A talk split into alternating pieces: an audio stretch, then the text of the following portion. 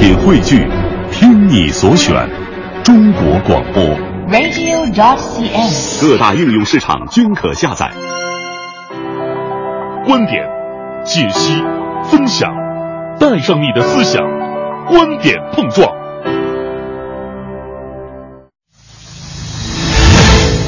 观点约架，今日话题：在朋友圈转发分享微信公众号算抄袭吗？新年伊始，微信上便是一片由抄袭问题引起的道歉潮。逻辑思维因盗版原创者王璐的稿件而道歉，中国企业家杂志因未按规定使用财新的稿件而道歉，且要求每日经济新闻就不署名使用自家稿件而道歉。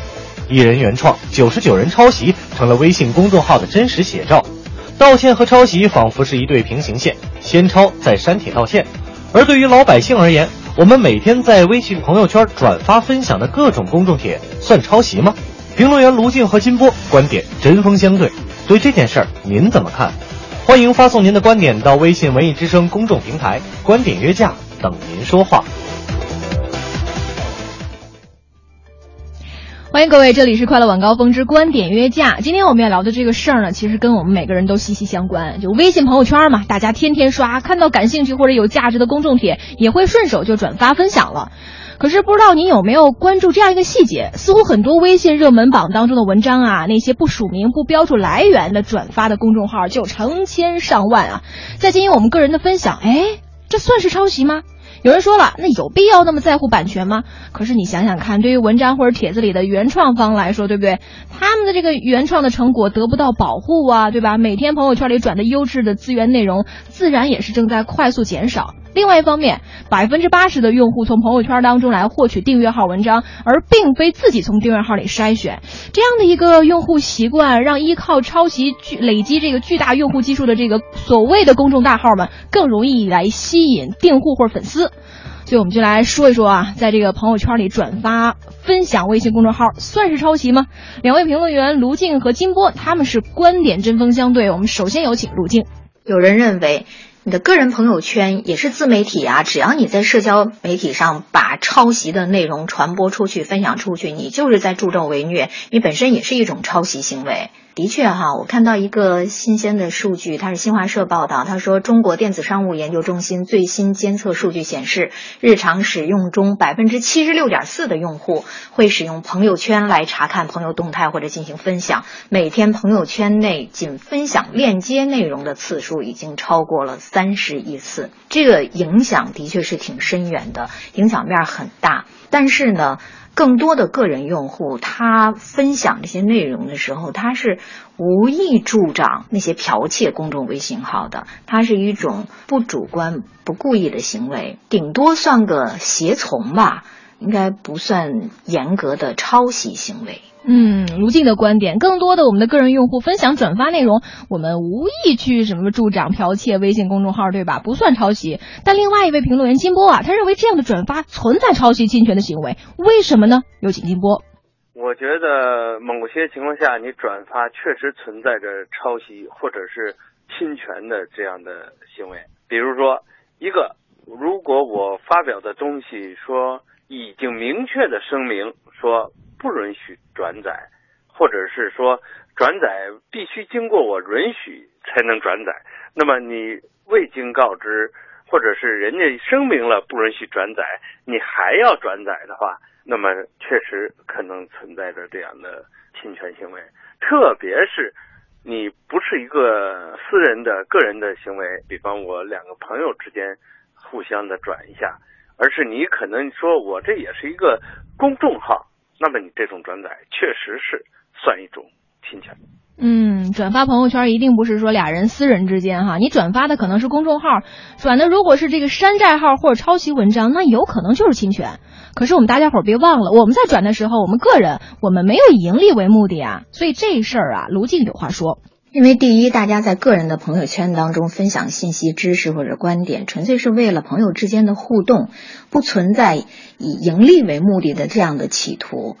第二呢，从个人能力和技术上，我们很难去界定或判断，我们看到哪些文章是抄袭的，是剽窃的。有时候我会看到，哎，这篇文章以前看的，找到了出处才知道，哎，现在这篇文章是抄袭的，那我就不发了。但是面对浩如烟海的碎片化的这种信息，我们的阅读盲区是很大的，操作哈很困难。第三哈。有些人的确是知识产权保护的意识很弱，但是毕竟我们转发朋友圈，它不是在一个公众的平台，它还是在一个比较封闭的私人的这么一个平台上面，所以我觉得它只能说是意识淡薄，不能叫做违规和违法。嗯，关于抄袭文章或者公众帖，大家伙个人确实是很难界定哈，在个人朋友圈转发原创的这种维权意识也是需要时间培养的。那么，怎么样的这个转载，金波认为就是侵权呢？另外还有一种就是你转载的时候呢，把人家的名字署名删去了，你不注明出处，特别是人家已经要求你允许你转载，但是请要注明出处。如果你没有，那么这实际上也是一种侵权，而且这种情况呢，在现实中我们还经常能够看到。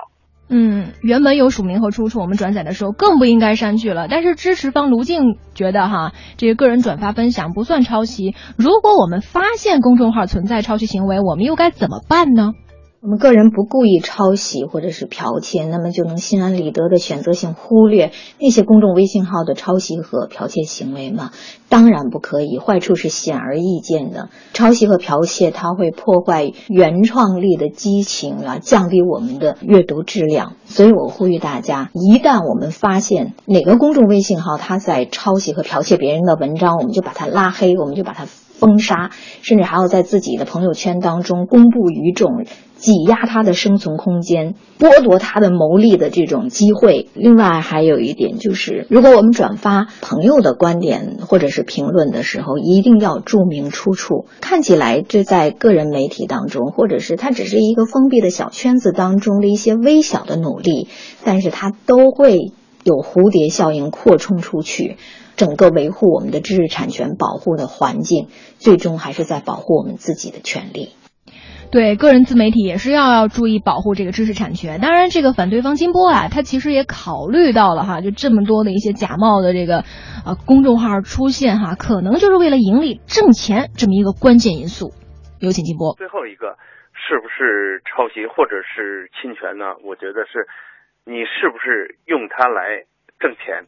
如果你拿别人的东西挣钱，或者是。用别人的东西去经营自己的东西，并且牟利的话，那这毫无疑问，这算一种抄袭侵权的行为。对，两位评论员已经说出了他们各自的观点，大家伙儿有什么看法，都可以在我们的这个微信公众账号上面来搜索“文艺之声”，添加订阅号为好友，发来您的一些评论和观点啊。刚刚这个刘乐一直在听的时候若有所思哈，哎，这事儿你怎么看呢？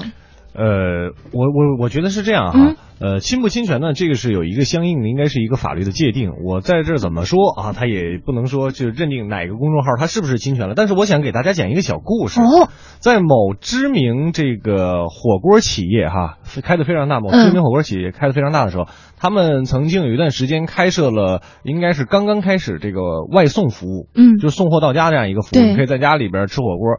当时啊，呃，还没有微信，也没有朋友圈。嗯，那一年应该是在二零一一年的时候，那个时候微博是非常非常火的，应该是说刚兴起的那段时间。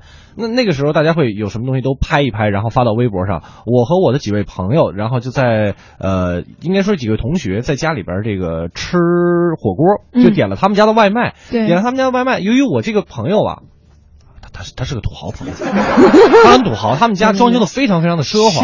然后呢，当这个，然后另外一个朋友就把这个我们当时吃火锅这个场面给拍下来了，就东西摆的非常的漂亮，加上就晒在了微博上。对，结果这个知名企业在没有经过任何人的允许之下，把这张用户的这个照片照片，然后呢给盗取下来，并且隐去了他的这个水印儿。嗯哼，因为我们发微博的时候，照片上会有我们的这个照片嘛，对，有点小 logo。对。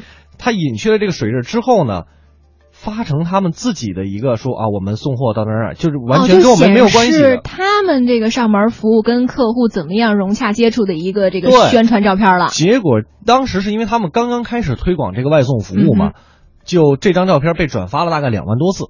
这个在微博上应该还算是一个比较大的一个量，两万多次的一个转发。天哪，那你也是这个亲身经历者了。对对对，算是这个半个亲身经历者，嗯嗯因为微博不是我的，然后这个知名企业呢，我也只是去他们家消费过。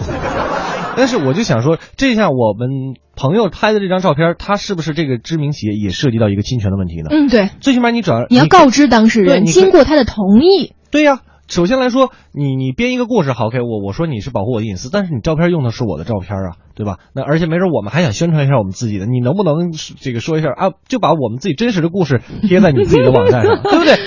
那我我们就是媒体人嘛，会有这样的想法，这个你说算不算侵权呢？其实无论是从微博，包括现在的这个微信，侵权事件也是层出不穷。尤其现在大家伙儿每天就无论是早上起来刚睁眼儿，嗯还是晚上睡觉前，反正就是刷一刷、转一转，对不对？互相评论一下。所以今儿这个事儿呢，也是挺有现实意义的。而且刚才这个金波老师也说过，这个有有以盈利为目的的一件事情，比如说我们说一个现在一个公众号的话，微信公众号，你能够积攒到三十到四十万的粉丝，嗯，就会有相应的广告商来找到你，当然，然后让你帮忙推送一些广告。那当然它是选择性，不像现在微信这种定点投放的，而是说在公众号里边可能最后加一条广告信息。那你知道吗？这样的一条的这个广告费用的话，客户愿意承担的是每个人两到十块钱。嗯，也就是说，我这四十万一推送定点推送的话，它的盈利呢就能达到四呃八十万到四百万之间而。且这还只是刚刚开始，没错对吧？嗯我们来看一下我们的这个朋友们都是怎么来议论这件事儿的哈。这个山喵喵就说了，说我看到过一个微信公众号、嗯上线不到一年得到读者热捧，结果那山寨号就随之而来了，说有粉丝投诉说说那个冒牌的那个微信号哈，不仅每期对人家原创内容实况转播，还故意在自个儿头像上做了一个黄色的 V，、嗯他以为自己使用微博呢，嗯说并在介绍当中使用认证资料等一些字眼，这不是故意混淆视听吗？蒙蔽我们大家吗？而对于这个抄袭公众号，应该大力的制止，加大处罚力度。呃，现在也发现用微信时间长了，当我要想搜索一个能够给我提供服务的公众号的时候，会搜索出很多重名的内容，而且你完全没有办法去分对辨，。以至于我不知道哪个才是我真正想要的啊！嗯这个确实挺坑人的一件事哈。对林小英就说了，这样的抄袭对于那些勤奋高产的原作者来说太不公平了。正牌号码粉丝没多少，嗯那些投机取巧、集百家所长的抄袭号却早已经爬过了百万粉丝的门槛有可能哎。大家没有办法去辨别，那监管部门呢就要有所作为。晴天铺子说说我是一个微信迷哈，朋友圈天天不刷几次，心里就不太舒服。原本想着好文章不问出处，看到好的我都会转一转。嗯今儿听你们这么一说哈，以后转发分享还真得留意了。如果靠这个抄袭起家的微信大号把我们的阅读点赞都变成了可观的收入，那就更不能助纣为虐了。对，所以说你看这个背着幸福流浪，他也说了，呃，管好大号，个人转载是不是应该没有什么问题的？呃，应该是支持这个卢静老师的这个观点哈。对对对对没错嗯啊反正今儿真的是不说不知道，一说吓一跳。尤其刚才刘乐给我们讲那个故事，包括说这个假冒微信公众号当中的这个盈利哈，也嗯是让我们觉得，哎呀，这个这里面的这水特别深。但是这个本着这个呃微信营销的这个发展进入到一个快车道的模式呢，他们有一个规则说谁受益谁负责的一个原则。微信现在已经开始这个呃进行上线原创保护的一个内部测试哈，将来还会更完善。但是对于我们普通大众来说，外部有这个加强监管，咱自己如果看到那些不署名、不标注来源的文章帖子，咱也要擦亮双眼，对吧？多留心辨别真伪，就从现在从即刻做起，这方便自己也是方便他人嘛。